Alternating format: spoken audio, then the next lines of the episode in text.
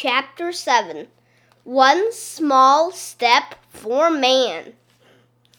By this time, we weren't sure if Johnny Appleseed and George Washington had been to our school or if it was just Mrs. Roopy dressed up in funny costumes.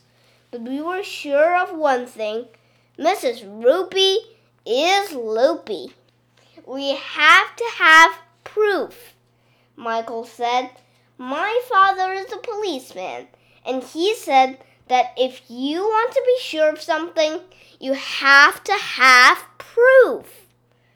He always says the proof is in the pudding. What does pudding have to do with it? I asked. Beats me, said Michael.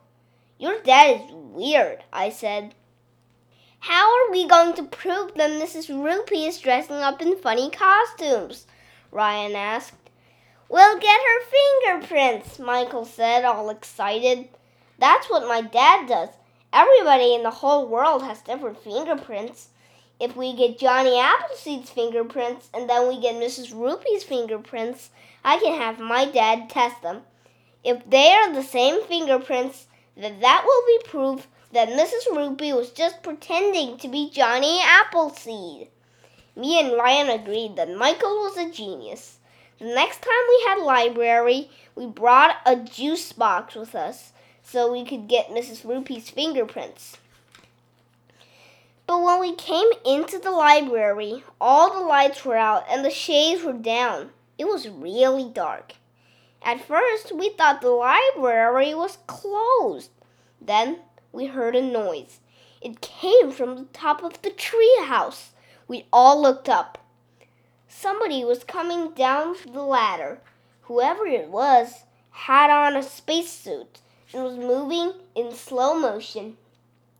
Some music began playing over the loudspeaker.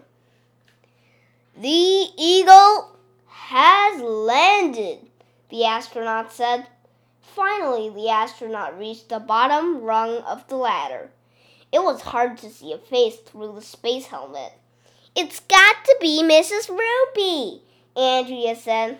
I'm not Mrs. Roopy, the astronaut said. My name is Neil Armstrong. It is 1969. I am about to become the first human being to set foot on the moon. Slowly, Neil Armstrong put one foot on the floor of the library. That's one small step for man, one giant leap for mankind, he said. We tried to convince Neil Armstrong that he was really Mrs. Roopy dressed in a spacesuit, but he kept saying he had never heard of anyone named Roopy. Neil Armstrong spent the rest of the period showing us books about the moon and the sun and the stars in outer space. It was almost not boring, but not quite. Would you like some juice, Mr. Armstrong? Michael asked, holding out the juice box. No, thank you, Neil Armstrong said.